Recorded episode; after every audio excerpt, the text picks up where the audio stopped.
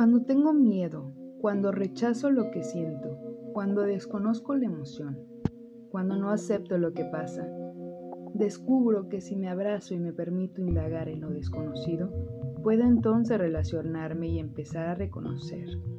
Observo que eso que tanto rechacé es el antídoto que contrarresta el dolor, abrazándome a mi luz cegadora cuando brilla expansivamente cuando me siento poderosa, cuando tengo miedo a mis dones, cuando no sé qué hacer con ellos, descubro que la responsabilidad también me rebasa y me asusta.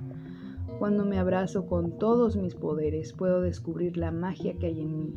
Puedo abrazar el ego, transformarlo en servicio, aceptándome completamente, con mis rechazos y mis virtudes, con mi sombra y con mi luz, con mis partes desconocidas, con las repeticiones constantes que comencé a ignorar. Descubro que solo así puedo explorar los jardines interiores, la totalidad de mi ser, y al reconocerme tan profunda, tan sincera, tan honesta, es que puedo por fin volar.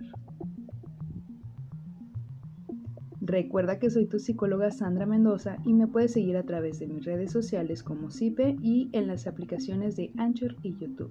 Que la vida te sea leve. Hasta luego.